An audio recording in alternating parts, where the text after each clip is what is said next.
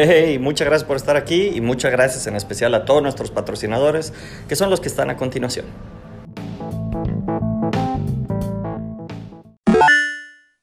Y listo, estamos en vivo en una lucha más, número 500 y un montón. Ah, no. Todavía no, ahora sí. Ahora sí. Compartan, perros. Perros del mal, compartan si te gustan estas transmisiones los miércoles slash jueves de diseño con juanleón.life, Emanuel y los Jorges. Comparte en tus redes sociales favoritas, Periscope, Instagram, Twitch, Twitch, YouTube. en todos los canales, principalmente Facebook Live. Ah, y tenemos el Restream, que lo voy a activar en este momento para que nos puedan mandar todas sus dudas, preguntas. No te cobramos mucho por tu pregunta. En café, unos tres cafés por pregunta, creo bueno. que es un- algo decente. ¿Cómo has estado, Juanleón.live? Un gusto verte por fin jueves después de un miércoles medio de locos. Aquí estamos contigo. Sí, sí. Pues bien, bien, bien. La verdad, bien. Es más, voy a ver si está todo bien por aquí para decirte que realmente está todo bien. Y terminando esta transmisión, no te pierdas. ¿va- ¿Vas a hacer transmisión en vivo, Juan? ¿O es como grabado y Sí. no letras? No se No, pierdan. no, es en vivo. Es en vivo y voy a hablar de mi juego, cómo va, responder preguntas, eh, mostrar las cosas que he hecho, lo que voy haciendo, las dificultades que he tenido. Y ya me dejé de tonterías, ya no puedo compartir pantalla, bueno, mala suerte. Ya me, me cansé de, de poner excusas. Perfectísimo. ¿En qué canales te pueden ver? Twitch, Facebook, Pues en YouTube solamente. en la YouTube. El, el OBS no se la lleva bien conmigo, entonces bueno, solo YouTube, solo YouTube. Utiliza Restream, que es el que usamos nosotros, está bien chido. Restream.io. Eh, pásame un link ahí para probar. Perfecto. Muy bien, pues el tema de hoy va a estar adictivo. Sí, ¿Qué rayos es un juego La adictivo, sí, sí. juanleón.live? oh, no, no te escuché. Ah. ¿Qué demonios es un juego adictivo? Un juego adictivo es cuando pasa de la perversidad a la super perversidad. Me acuerdo que en comunidad de desarrolladores de videojuegos, esta semana alguien puso como un- una publicación de cómo hacer tus juegos más adictivos y la comunidad se le echó en contra, diciendo por gente como tú, ah, tenemos las malas prácticas de la industria y etc, etc. Algo de mí que me gusta mucho eh, separar son los juegos enganchantes y los juegos adictivos.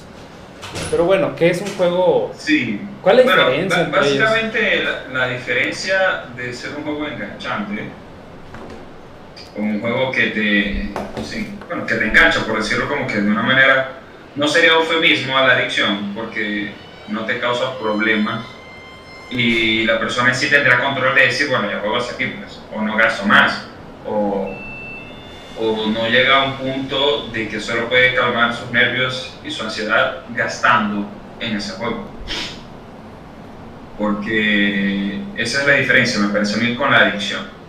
Al final, eh, creo que parte de la adicción viene como de la maldad del desarrollador. O sea, hace, hace como un par de años, eh, inclusive estaba buscando información, no fue un par de años, sería el año pasado, entonces, estaba buscando información para hablar sobre ello en, ese video que les pasé. Y, vi un video que realmente sí me conmovió porque el- ese, ese youtuber, no era un youtuber, creo que era una charla, no recuerdo, pero era como que, o sea, eran, el tipo explicaba como todos los gatillos que los desarrolladores podríamos activar para que las personas realmente quedaran adictivas a un videojuego. No recuerdo haber leído los comentarios, ni lo que la gente decía, pero era muy... Me impactó mucho el video porque tendría, o sea, tenía que ver mucho con el desarrollo de hábitos, con, pero todo llevado, o sea, como, como a la maldad, como al eje de la maldad, o sea, un videojuego hecho por Lex Luthor. A mí me tocó trabajar algunos años con casinos, principalmente casinos de bitcoins, porque los casinos, al menos en México, si nos ves de afuera, están controlados por gobierno. Entonces no cualquiera puede poner su casino en México, pero prácticamente cualquiera puede poner un casino de bitcoins. Y nos contrató una empresa brasileña, bueno, holandesa, perdón, a un grupo de brasileños y mexicanos para generar esto. Y pues es propiamente mecánicas de adicción, es...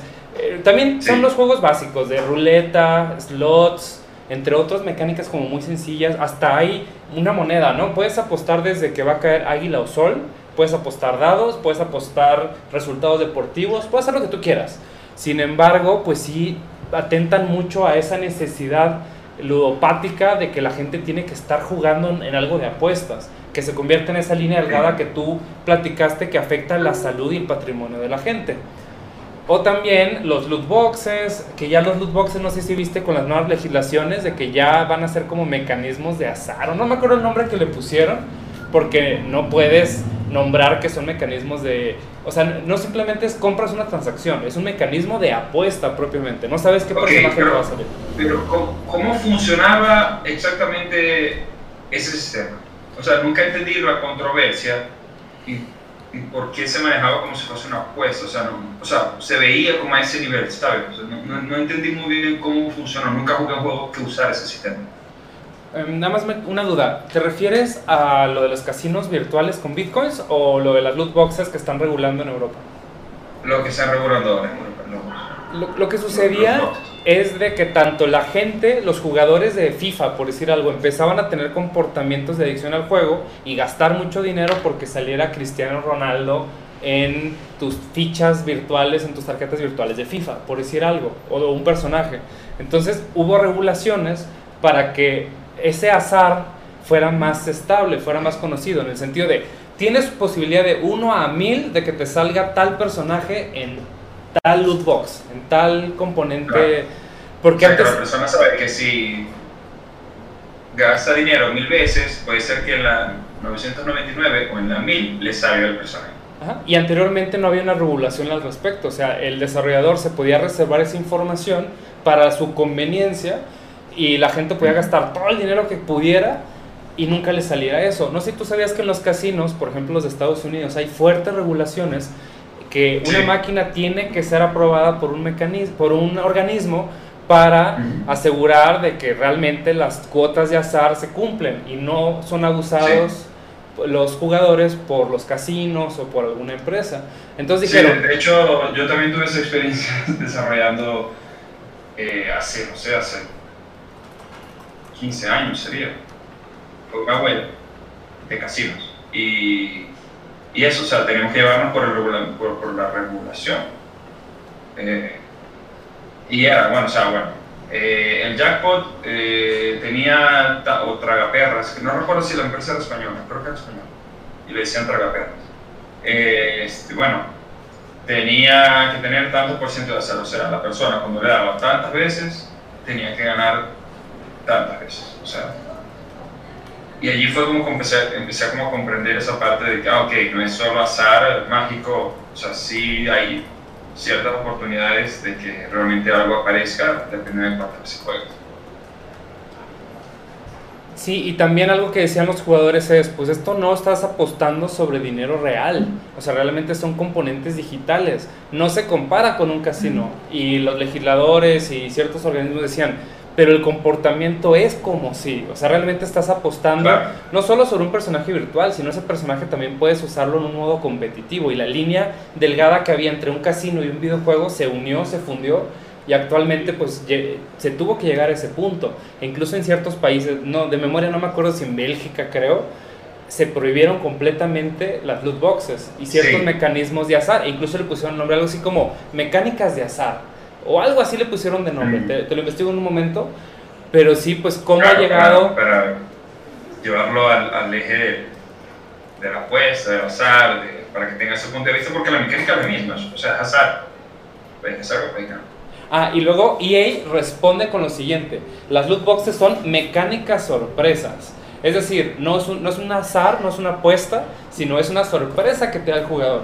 Y entonces dice, mira, el vicepresidente de Asuntos Legales y Gubernamentales de EA dice, no las llamaremos loot boxes, son mecánicas sorpresas. Si vas a una tienda que vende juguetes, hay juguetes sorpresas. La cosa te cuesta 2 dólares y adentro tienes un juguete, por ejemplo. Entonces lo comparan como los huevos Kinder, los Hatchanimals, etc. Y eso es como querían defender que FIFA y Ultimate Team quería funcionar.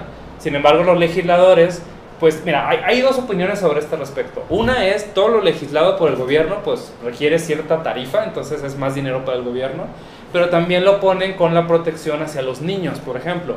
Un juguete, pues es un bien físico que se puede controlar. Es decir, ese juguete yo regulo a las jugueterías, pero esto que está digital, el gobierno no tiene una forma directa de regular inventarios o regular, o sea, ir físicamente a tu casa. Como un álbum, por ejemplo que todo, cada cuatro años, el Mundial de Fútbol, no sé qué, sale un álbum de Panini. No me quiere hacer publicidad, pero es como el famoso, y es el único que lo hace. Este, sobre los equipos, los jugadores, no sé qué, tal, Eso tiene que estar regulado, o sea, la gente tiene que, o sea, quien crea el álbum tiene que saber que un porcentaje de personas que compran el álbum compra, necesita gastar tanto dinero para llenar el álbum y que de, ese y de todas esas personas tanto por ciento lo va a lograr. Mucha gente se va a quedar en el camino porque, bueno, que papá no me da dinero, porque no sé. O sea, en Brasil la gente adulta, con, yo conocí personas con 60 años, compraban, lo compraban y lo llenaban. Claro. era como, no era algo infantil, en Venezuela era algo infantil, comprar un álbum de, de la Copa del Mundo y llenarlo.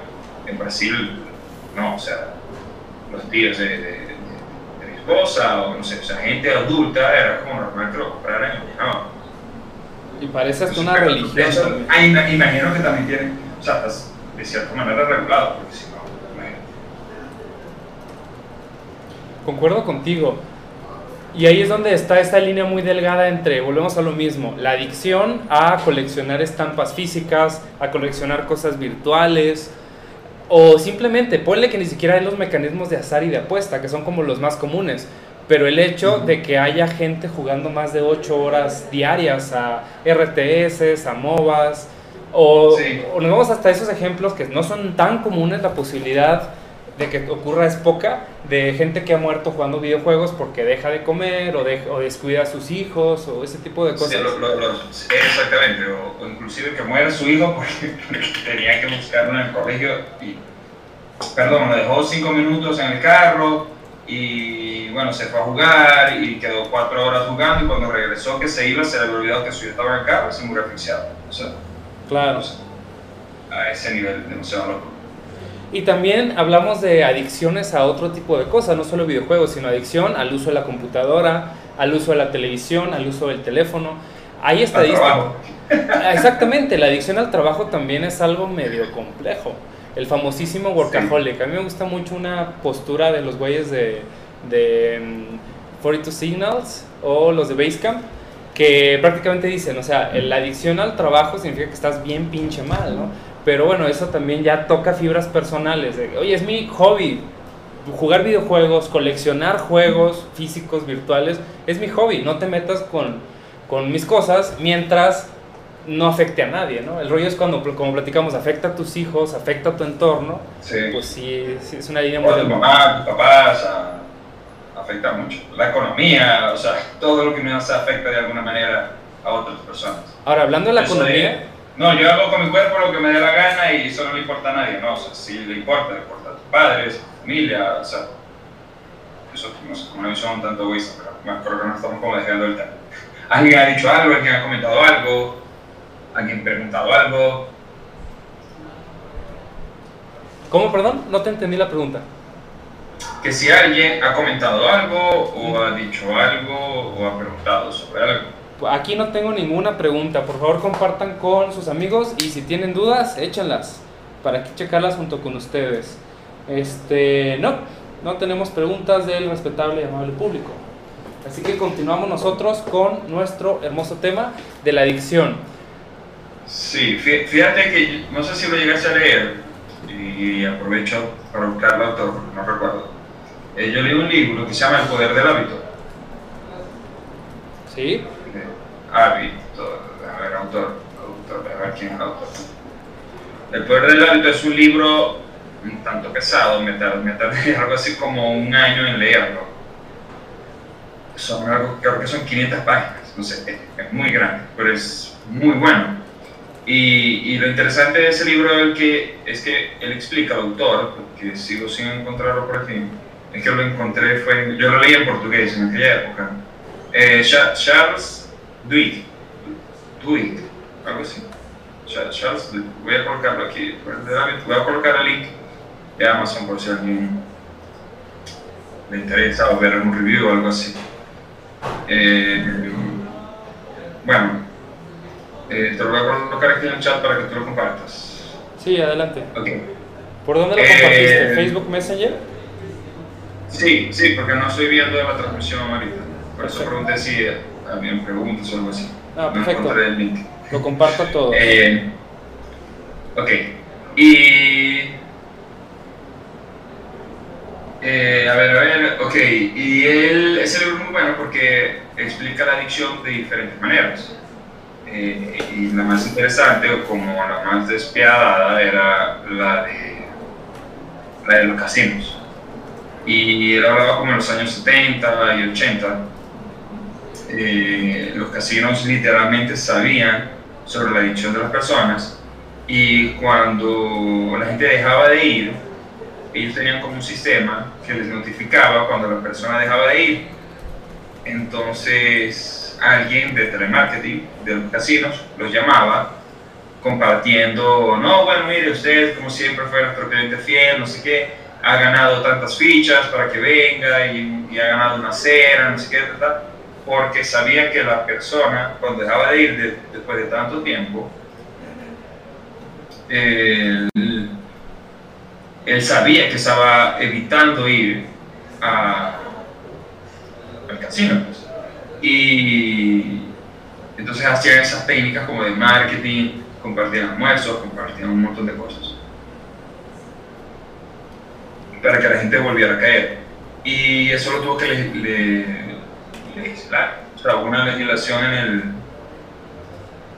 bueno, en el gobierno, tal, en el Congreso, para evitarlo, porque mucha gente, o sea, se endeudaba a nivel de que hipotecaba su casa, no sé cuántas veces, y los dueños de los casinos sabían que estaba pasando eso, pero a ellos no les importaba. Siempre que la persona continuase yendo y gastando dinero, el dinero que no teníamos. Posiblemente en México no te tocó, no, creo que no habías vivido en esa época, pero me acuerdo en mi infancia era muy común que en las papitas abritas, en todos los productos enfocados para niños, dulces, etcétera, refrescos, venían personajes, juguetes, o sea, no solamente tú comprabas el huevo Kinder, sino dentro de otro producto que originalmente no tenía la sorpresa, venían las fichas coleccionables. Y entró venían tazos. Yo, yo estuve en la época de tazos, que venían los tazos. Y tuvo que entrar la Procuraduría del Consumidor, una organización, un ministerio de, del gobierno, para prevenir que los niños solamente compraran productos chatarra por los juguetes que incluía. Por lo mismo. Sí, sí, porque eran de muy fácil acceso y no estaban regulados. O también había el caso de máquinas tragamonedas electrónicas que eran mecanismos de apuestas, pero como funcionaban, digamos, como las máquinas de chicles, que tú metes un peso y sale un chicle, ah. estaban a ese mismo alcance, la gente empezaba a hacerse adicto a ese tipo de mecánicas. No era un casino, no era una máquina de chicles, era un mecanismo digital en el cual ponías un peso y podías ganar 100 pesos, por decir algo. Entonces eran verdaderos casinos en cada calle, en cada esquina, hasta que llegó el gobierno y se llevó a todas esas máquinas. Entonces es una línea muy delgada y muy curiosa. Ya lo, ya lo insistió Entonces, si tú quieres meter mecánicas de adicción a tu juego, ¿tú qué advertencia o recomendación o sugerencia le darías a nuestro amable público que quiera hacer sus juegos? Eh, mira, la base para que un juego sea enganchante o adictivo, como quieras llamar, mm, o sea, es como muy tonto decirlo y no decirlo cómo, no decir cómo hacerlo, sino decir qué hacer pero, o sea, el juego en sí tiene que ser divertido. Porque, ¿qué pasa? O sea, si el juego en sí no es divertido, la persona ni siquiera va a tener como hacerse adicta por unas mecánicas adictivas que le colocas. O sea, si a la persona no, no le parece que es entretenido, la persona no se va a enganchar. Y para que la persona gaste dinero o compre, o sea, tiene que tener un buen sistema de recompensa. Y la persona tiene que sentir que es justo. O sea, yo invierto mi tiempo en tu videojuego y yo recibo tantas cosas. Ya el hecho de que simplemente sea divertido no es como tan divertido, podría decirse, como en los juegos de los 80. O sea, lo que era divertido era la dificultad, era, bueno, prácticamente era el único juego que podías tener en meses, porque eran muy caros, porque o tu papá no te compraban otros. Eh, y, y era otro tipo de diversión. O sea, hoy en día es como, no sé, todo es trofeo, todo es recompensa, todo es tienes que dar más dinero para continuar avanzando. Y eso no lo veo como que está mal, porque hay una competencia mucho más grande de lo que había hace 30 años. Pero, pero hay que ser como justos. El jugador nunca puede decir, nunca puede sentir dos cosas. Que el juego y la, y la digamos, el sistema de recompensa está siendo injusto con él. Y tampoco puede sentir de que él está fallando. O sea, perdón, él tiene que sentir que él está fallando y no que el juego es el que tiene un fallo. O sea, en su dificultad, o sea, en sus mecánicas, o en su, su sistema de juego. Aquí yo tengo una como, como cambios que vienen. Ya viste Apple Arcade y las nuevas mecánicas de, de Google Play. Google Play Unlimited, no me acuerdo cómo se llama exactamente. Eh, Play Pass, creo que se llama. No recuerdo. En el cual. Que es para pagar mensualmente. Y eso va a, bajar. va a transformar la forma en que lo venimos utilizando, porque entre más tiempo esté la persona en tu juego, más dinero, de esos 5 dólares que paga cada jugador, te va a tocar una cantidad un poco mayor.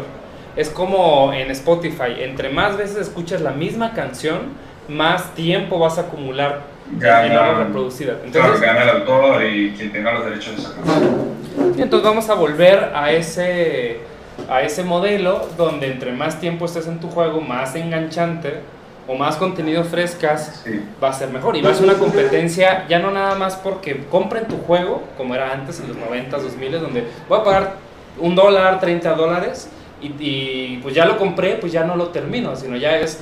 Van a enfocar los game designers totalmente a que esté la mayor cantidad de horas posibles en el mismo juego.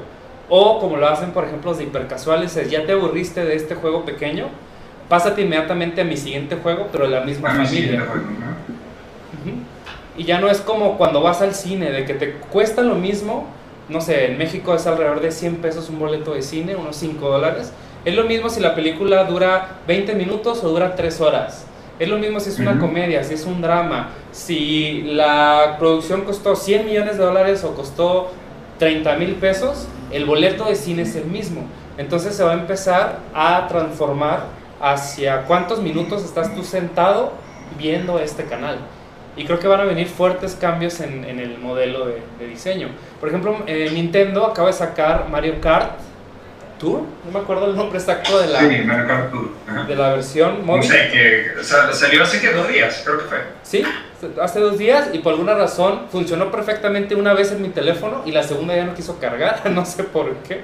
Mario Kart Tour, en el cual ellos tienen una membresía de 5 dólares para al mes para desbloquear ciertos modos de juego y la gente dice pues mejor me compro arcade si me lo da Apple con la calidad que tiene lo que yo creo que va a terminar pasando es en el 2012, cuando los primeros desarrolladores de videojuegos empezaron a hacer cosas para móviles, funcionó muy bien. Los primeros que hicieron cosas para Steam funcionó muy bien. Los primeros que hicieron juegos para Switch funcionó muy bien. ¿Por qué? Porque la competencia en el canal era relativamente poca. Cuando empiece a haber 400 juegos diarios en uno de estos canales, la atención va a estar tan dispersa que la posibilidad que tengas de éxito, tú como desarrollador de juegos independientes, va a volver a ser mínima. Como hoy ocurre en la App Store, 700 juegos diarios, tu juego pasa totalmente desapercibido a menos que tengas fuertes campañas de mercadotecnia que te incrementan los costos de producción. Y es como un círculo difícil de romper. Inclusive yo, te- yo tengo un amigo, bueno, él se considera nómada y la verdad no sé de dónde es. O sea, hemos hecho amistad como por internet, porque él también desarrolla en Billbox. Y cada tres meses está en un país diferente, en una ciudad diferente, no sé. Y, y él me comentó, estábamos hablando estos días, y me comentó que su juego, el último que publicó, está en los primeros lugares en la App Store. no recuerdo el nombre de su juego y de verdad fue como una falla de mi parte porque me estaba hablando bien emocionado porque estaba bastante complicado en ese momento y no le presté mucha atención. Pero me, me causó mucha curiosidad porque si bien es un hipercasual, es difícil, es difícil lograrlo y no, él había, no lo había logrado nunca. O sea, y él insiste, continúa y continúa y continúa haciendo juegos hasta, bueno, esa vez sí como que consiguió atinarle y sí lo logró.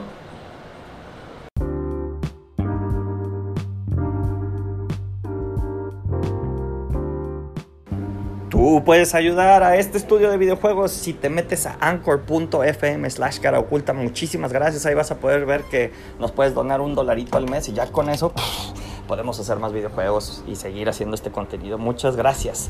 También ellos nos están ayudando. Son nuestros patrocinadores. Ahí te van.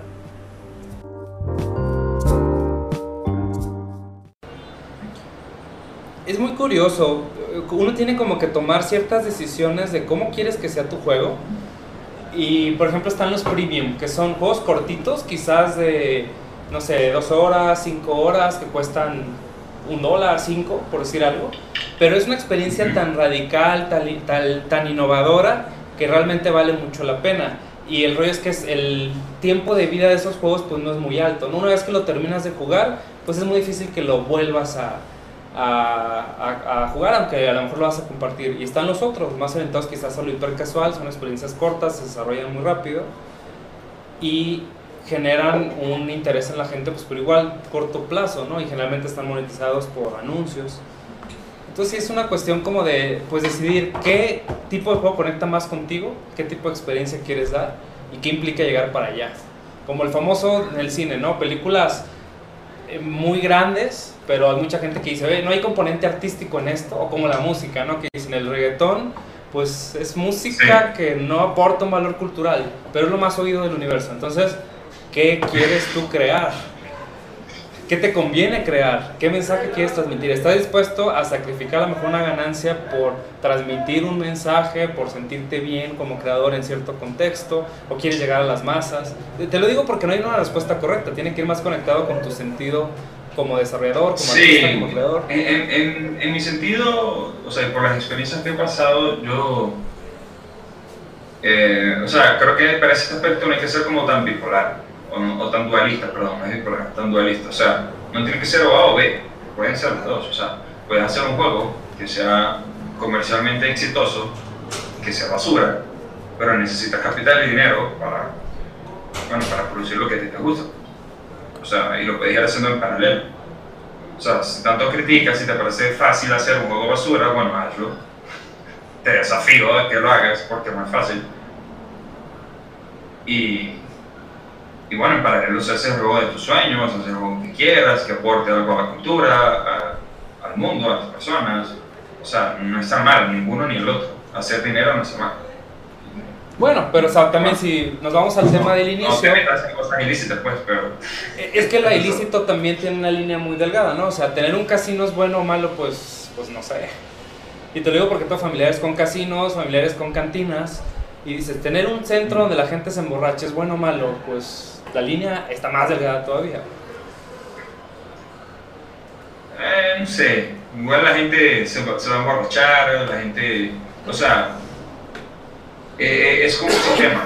La, la, gente igual va a jugar juegos adictivos. O sea, pero tanto decisión moral si lo haces o no. O sea, si, si te aprovechas o, o, si quieres armar y hacer crecer tu capital con ello. O sea, no es nada ilícito que, lo que es ilícito o no, eso es una línea muy estúpida, pero, o sea, no sé qué están esperando a legalizar eh, la marihuana o a legalizar otras drogas que, que, son hasta menos nocivas que los que ya están legales, por ejemplo. O sea, por eso, pero ya entramos como en otro asunto, pero la cuestión es que, eh, o sea, si tú quieres desarrollar un videojuego con componentes que pueden crear cierta adicción, o sea, yo no puedo jugar por eso. Si necesitas dinero y necesitas y quieres llegar a, donde quieres llegar, crear un estudio con 30, 40, 50 personas, no a ser. ¿Quién soy yo? O sea, para, para, para decirte no lo. Y la recomendación finalmente es, si quieres hacer algo lícito, ilícito, enganchante, adictivo, lo que tú quieras hacer, sigue los principios que ya han diseñado, que han modelado mucho. Por ejemplo, a Jorge le super encanta uno que se llama Hooked, enganchado en inglés, que tiene cuatro componentes, que es busca cómo llega la gente al juego. Si es por medio de recomendación de amigos, va a ser mucho más fácil que empieces a, a jugar. Y había unas técnicas, por ejemplo, en Farmville, de que te invitaba tu mamá, tu amigo, tu primo, y eh, la posibilidad de que entraras es mucho mayor. Sabemos que en lo que es boca a boca, boca a oreja le llaman, cuando una persona te recomienda es seis veces más probable a que si ves un anuncio publicitario o si te obligan o algo así, ¿no? Entonces, ¿cómo entras? Pues por medio de la recomendación de un amigo o de algún anuncio publicitario. Y luego es, ¿qué acciones haces? Por ejemplo, jugar o comentar en Facebook o publicar en la red social favorita. Y luego es que obtenga recompensas variables, que eso es lo que conecta principalmente con el factor emocional de la, del enganche, de que siempre te está sorprendiendo. Es lo que a mí me pasa, por ejemplo, es en las mañanas que prendo mi teléfono, que recomiendan que no lo hagas, es pues ahí estás pendiente de qué pasó en la noche mientras estaba durmiendo, qué pasó en la red social, qué correos me llegaron y toda esa parte emocional conecta contigo y te tiene obligado todas las mañanas a estar viendo tu teléfono y finalmente eso se convierte en una inversión. O sea, meto más horas en este juego y como ya le metí tanto tiempo, me cuesta mucho dejar de jugarlo porque hay, hay un factor psicológico en los humanos de que cuando, por ejemplo, nos pasa en este edificio, no nos vamos de estas instalaciones porque ya le metimos costos de cableado y la gente sabe dónde vivimos y eso hace a nosotros como enganche que sea muy difícil a cambiar tus hábitos. Y naturalmente las, el dueño del lugar está súper contento porque ya nos vamos a salir de aquí tan fácil, ¿no? Mismo, mismo caso con las plataformas. Oye, ya como tengo puntos dorados en el cine de mi preferencia, pues ya no voy al cine de enfrente. Y son esas famosas técnicas que nos tienen ahí enganchados. Te tienen agarrado de los genitales y ya no te puedes ir tan sencillo. Eso es muy común y eso pasa en todos los niveles. Eso pasa desde las personas que decidió estudiar una carrera que no le gusta, entonces ya está como por, el, por la mitad, un poco más, y, y se da cuenta de que no le gusta y no es lo que quiere, entonces, ah, porque yo voy lejos, entonces voy a terminar de graduarme, o sea, voy a terminar de ser infeliz para realmente terminar de ser infeliz el resto de mi vida. o sea, es como, bueno, cámbiate y empieza a estudiar de cero algo que te guste y que te apasione, o sea, ser feliz si lo descubriste, pues. Entonces, o no sé, o, o la mujer o el hombre que tiene una pareja que lo golpea. Ah, no, pero es que me ama, lo que pasa es que yo lo hago molestar, entonces me golpea y se emborracha. salte, o sea, es muy difícil salir de esa zona. Entonces, así también pasa con los videojuegos. Cuando la persona está gastando dinero y ya tiene un montón de cosas coleccionables y le cuesta salir y empezar a jugar otra cosa porque ya tiene, siente que ha invertido y ha evolucionado dentro del juego. No se va a salir tan fácil pero es difícil construir esa relación con una persona, tampoco es como, ah bueno, sí, ya, esto, esta es la fórmula para que la persona se quede viciada y ya. O sea, puedes hasta intentar, sí existe una fórmula o varias fórmulas, pero es difícil crear esa conexión por más que apliques esa fórmula. Que hay otra cosa conectada con eso, con lo psicológico. La gente prefiere no perder a ganar. O sea, hay, muchos estudios psicológicos donde por ejemplo, si haces una apuesta, tienes cero y puedes ganar 100, a que si, por ejemplo, te doy primero 100 y tienes la misma posibilidad de perder esos 100 y quedarte en cero, ante el mismo escenario y el resultado final, psicológicamente la gente toma decisiones diferentes. Y también es otra técnica que puedes usar para la parte de, del enganche. Por ejemplo, algo que hemos hecho mucho es, empieza el jugador con cero monedas cuando estás empezando. Pero ¿qué pasa si le das 100 monedas y por cada día que no juegues, que no juegue él, empieza a perder dinero. Dice, estoy perdiendo monedas que ya tengo. Es muy diferente a, gana 10 monedas cada vez que entres. Pues esas ni, ni, las tenía. Pero dices, ya tengo 100, no quiero perderlas, pues voy a entrar al juego. Sí, no, la, dificultad allí sería que la persona no sienta que es injusto. Yo estaba jugando eh, Virtua Tennis y algo como parecido a eso era que si yo no jugaba X día, yo perdía la oportunidad de competir en un campeonato X. O sea, yo tenía que jugar ese día. Entonces, ellos tenían como un listado de. Un listado, me imagino que eso no es listado de nada. O sea, no es programado como que todos los campeonatos en el año. Entonces, bueno, yo tenía como que, bueno, si entro o sea, si juego ese día, puedo entrar y necesito pagar con moneda virtual, que supuestamente es dinero que yo ganaba cuando era campeón en los campeonatos anteriores, yo compraba mi ingreso para participar en ese torneo. Pero si no me inscribía, o sea, si no entraba hasta tal día, entonces simplemente perdía la oportunidad. Entonces, allí sí sentía como una sensación de que estaba perdiendo la oportunidad, pero no estaba perdiendo mi dinero. Es curioso, o sea, es, es, complicado porque también algunos juegos te obligan a parámetros absolutos. Es algo que en una sesión en la mañana tuvimos, estamos con los chicos de Compaq haciendo propuestas para gamification y uno de los temas principales es no puede ser absoluto, o sea, tú no te puedes comparar contra el vecino, contra el otra área. O sea, principalmente debes compararte contra ti mismo. O sea, hice lo mismo que ayer, hice lo mismo que el año pasado, porque ahí es donde entra el factor de que no lo siento justo. No me puedes comparar con alguien que tiene tres años de experiencia más que yo, o alguien de otro nivel. Se ha investigado a lo largo de, de la historia del game design, por ejemplo, el matchmaking. ¿Cómo le hago para uniformar que me toque a un jugador con la misma posibilidad, ambos, de ganarnos mutuamente? De ganar o perder que yo. Y aún así ha habido investigación científica y modelos matemáticos y aún así el matchmaking sigue como sin estar totalmente resuelto.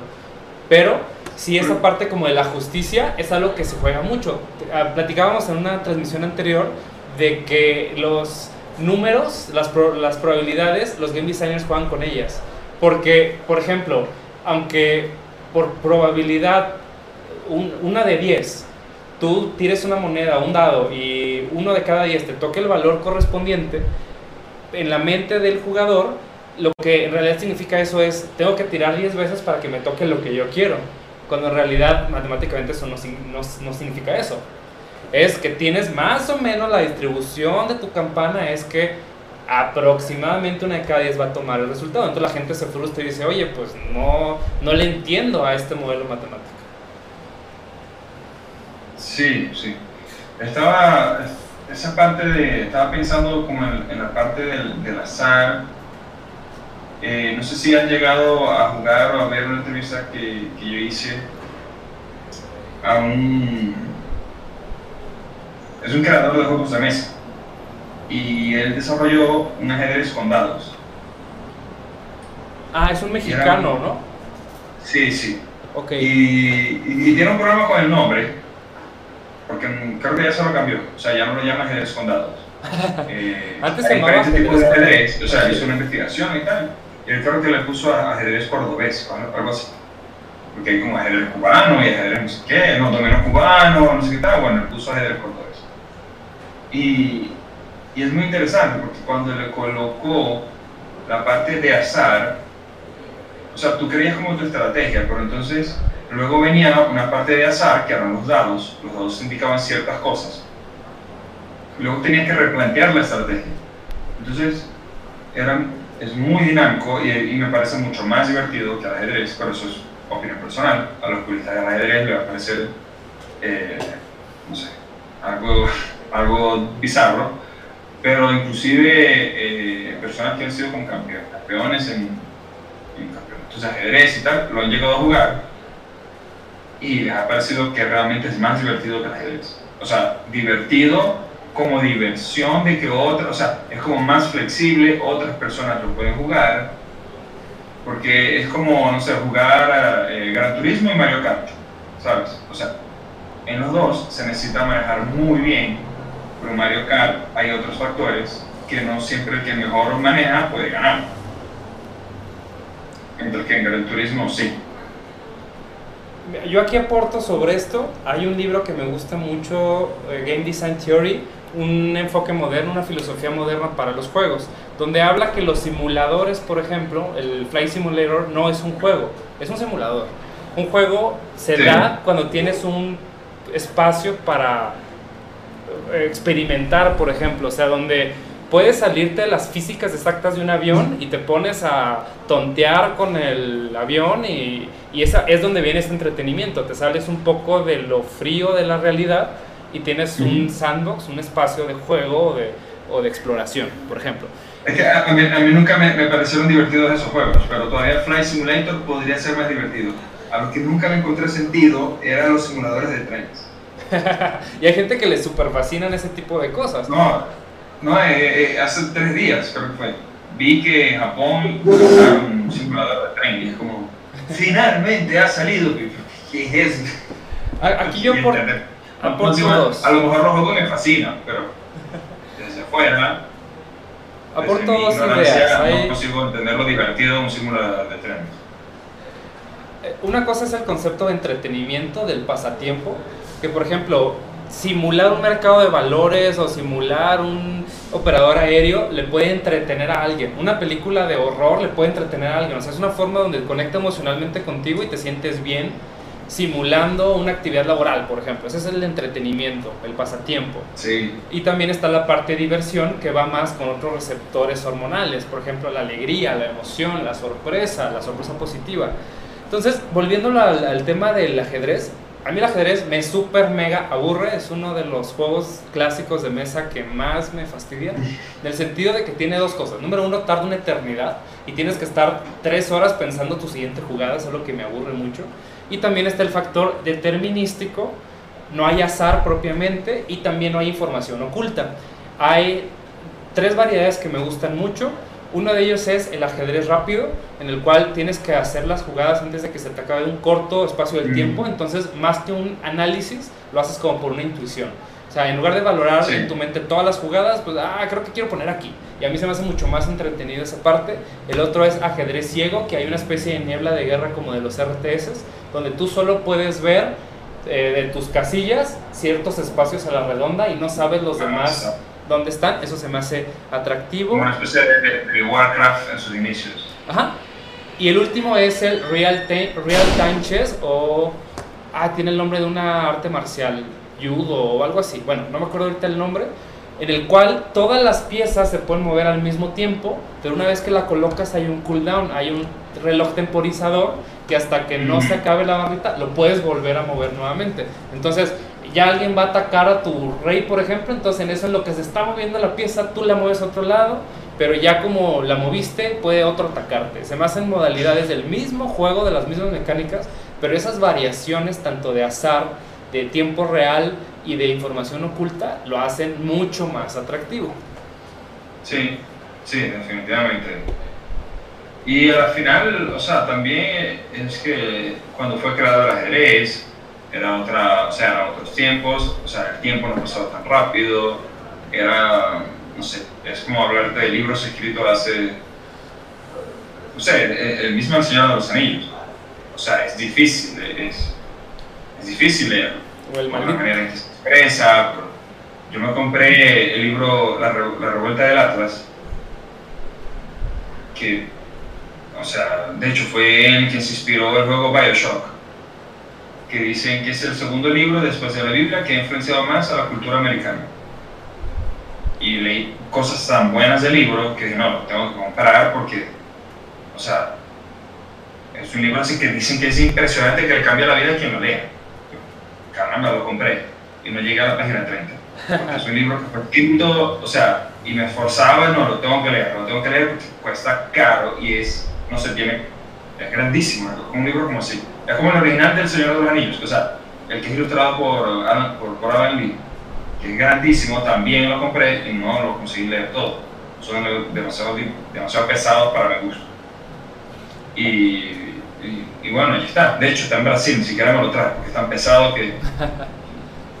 bueno, el próximo viaje me lo traigo de nuevo, pero. a lo mejor tengo que estar más viejo o con más tiempo, qué sé yo, pero. Eh, el punto es que fue, o sea, el ajedrez fue creado como en otra época donde, era, donde el tiempo pasaba como más lento, donde era como que desafíos entre reyes o entre pueblos, entre tal, donde aristócratas, qué sé yo donde tenían tiempo para contemplar las cosas y pensar estrategias, mientras que, el resto de la gente no, tenían que trabajar para poder subsistir. Conectas con algo importante, los juegos se van adaptando a los tiempos. Yo me acuerdo que los materiales de hace 10 o 20 años ya no son vigentes. Anteriormente el rango de atención era de 7 más menos 2, es decir, de 5, 7 o 9 elementos. La gente tenía la capacidad de memorizar hasta 9 cosas y actualmente ese límite lo bajaron a 5 más menos 2, 3, 5 a 7. Entonces, mismo caso que tú mencionas, ya los juegos que antes eran atractivos, es más, incluso los juegos de NES de hace 30 años ya no son atractivos para los jugadores modernos, o incluso para nosotros mismos. Yo, yo he visto eh, un video eh, cómo los niños reaccionan a juegos como Contra, por ejemplo. Y nada, o sea, no llegaban pero ni al jefe final de la primera estación. O sea, no, lo lograban. Que también creo yo, y lo podemos ver con los videos, por ejemplo, el de Angry Video Game Nerd, que están muy chidos, que de una forma satírica se burlan de los juegos viejos que están mal diseñados. O sea, hasta cierto punto también había un mal diseño en esos juegos. Y hay algunos clásicos, no sé, el Mario Bros. 1 sigue siendo muy jugable aún hoy. Ya no quizás es tan vigente. Para que los nuevos lleguen. No, que se Por ejemplo. ok, me decías. Sí, que sigue habiendo juegos viejos que, que siguen vigentes. Yo creo que, bueno, el ajedrez se sigue jugando mucho, pero a mi gusto no es un juego entretenido. Y sigue habiendo, pues, torneos, etcétera ya entran los juegos modernos de los principios de los 90, juegos de mesa modernos, que tienen mecánicas mucho más diferentes, o sea, atentan a otros receptores en el cerebro, a la sorpresa, a la planeación, a la cooperación. Y ya no es nada más una competencia uno contra uno. Por ejemplo, empezando por ahí, el ajedrez y los juegos de mesa clásicos son uno contra uno, competencia entre dos personas. Y actualmente los juegos de mesa intentan que sean de 3 a 5 jugadores, es decir, que una familia pequeña pueda convivir al mismo tiempo, quitan la parte de la eliminación de jugadores, es decir, tú perdiste, ya, aléjate y ponte a otra cosa, intentan que todos estén jugando al mismo tiempo. Mismo caso con los juegos sociales, por ejemplo, de, de eh, MOBAs o de disparos en primera persona, antes era uno contra uno, o free, free for all Ahora tienes un clan, entonces atenta a tu sentido de pertenencia social, pero también a tu sentido de destrucción del enemigo. Entonces, en grupo combates contra otro grupo. Y por eso se hacen todavía más enganchantes. Sí, de hecho, yo estaba leyendo un artículo eh, que le explicaba, o intentaba teorizar, de cómo serían los juegos de aquí a 20 años.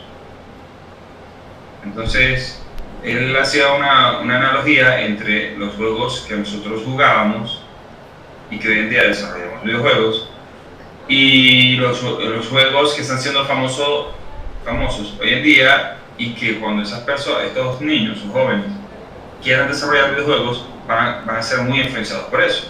Entonces, eh, citaba como el caso de Minecraft.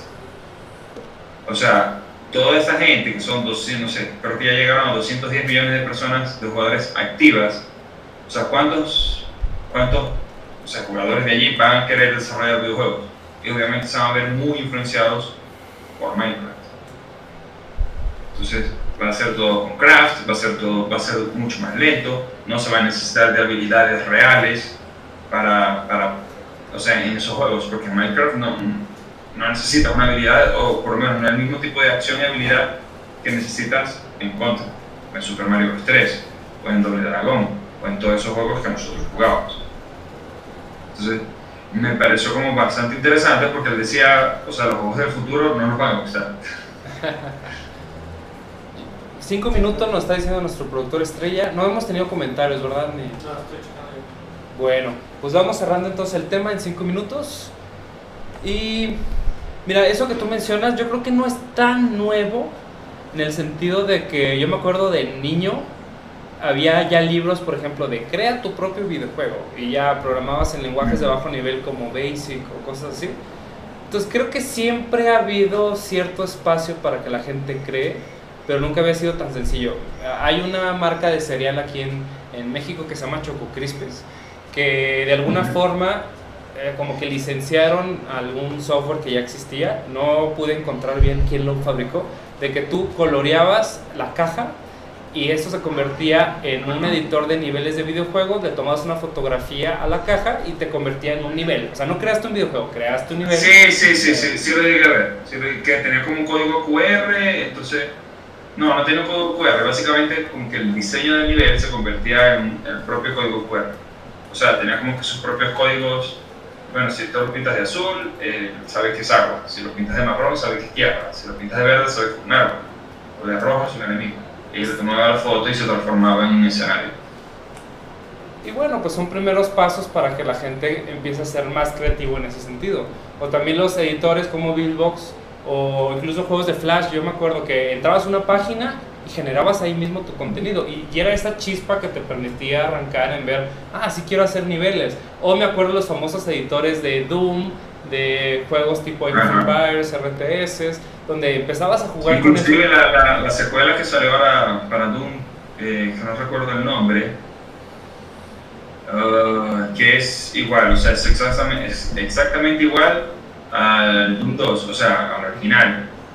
Y inclusive estuvo Ah, se me olvidó el nombre. No se llama Doom, se llama. tiene otro nombre.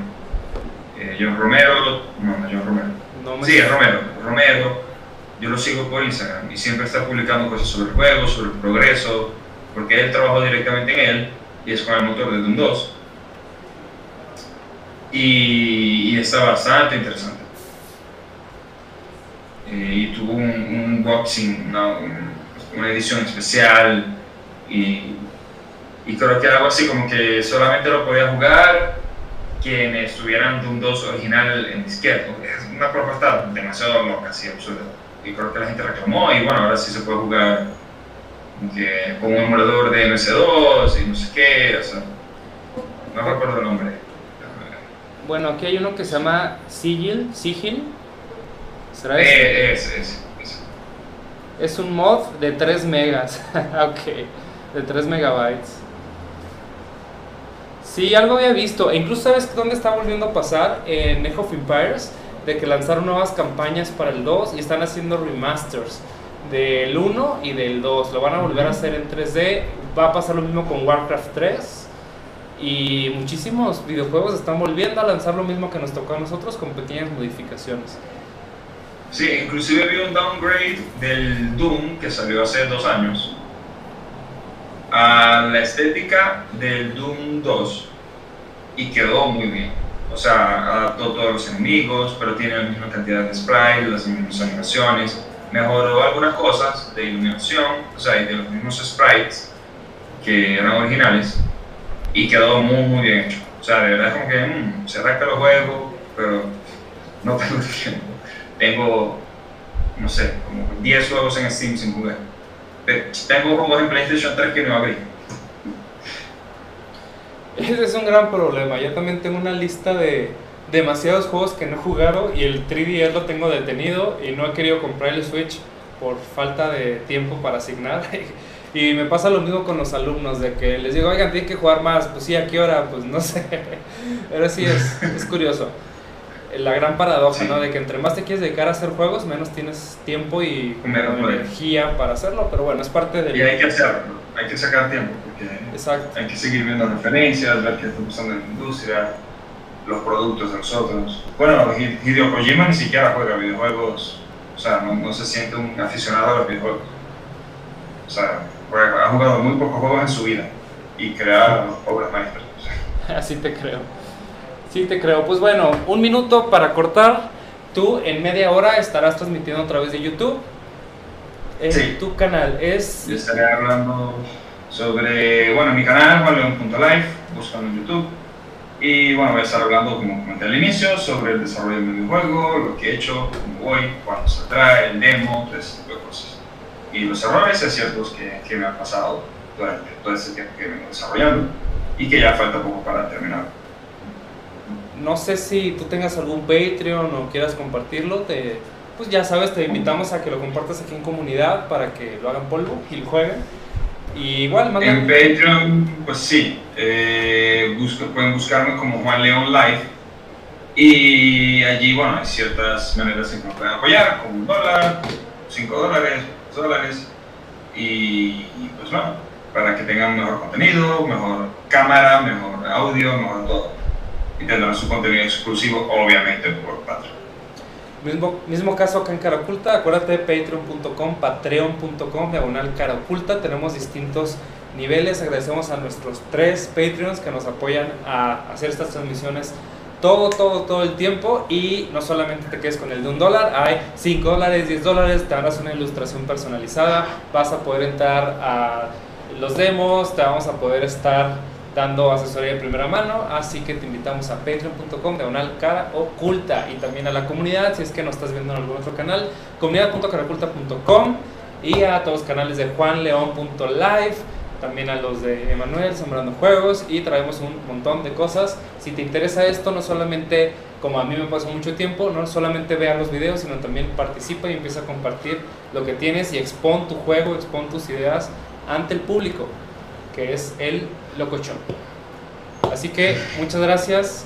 Juan, recuerden a todos los que nos están viendo que mañana tenemos viernes de Jorge y Manuel, donde platicamos de cosas más de dirección, administración y cosas muy locas que se requieren en torno al desarrollo de videojuegos. Tenemos muchas noticias muy interesantes. Esta semana estuvo loca, pero muy productiva y valiosa de que lo compartamos con ustedes. Así que nos vemos mañana. Juan, cuídense mucho. Nos estamos viendo pronto. Ya en Nos mes vemos. nos vemos por allá en la bella Ciudad de México. Claro que sí, en octubre, ¿no? En octubre Se nos vemos. See you later. Nos vemos, un abrazo. Bye bye.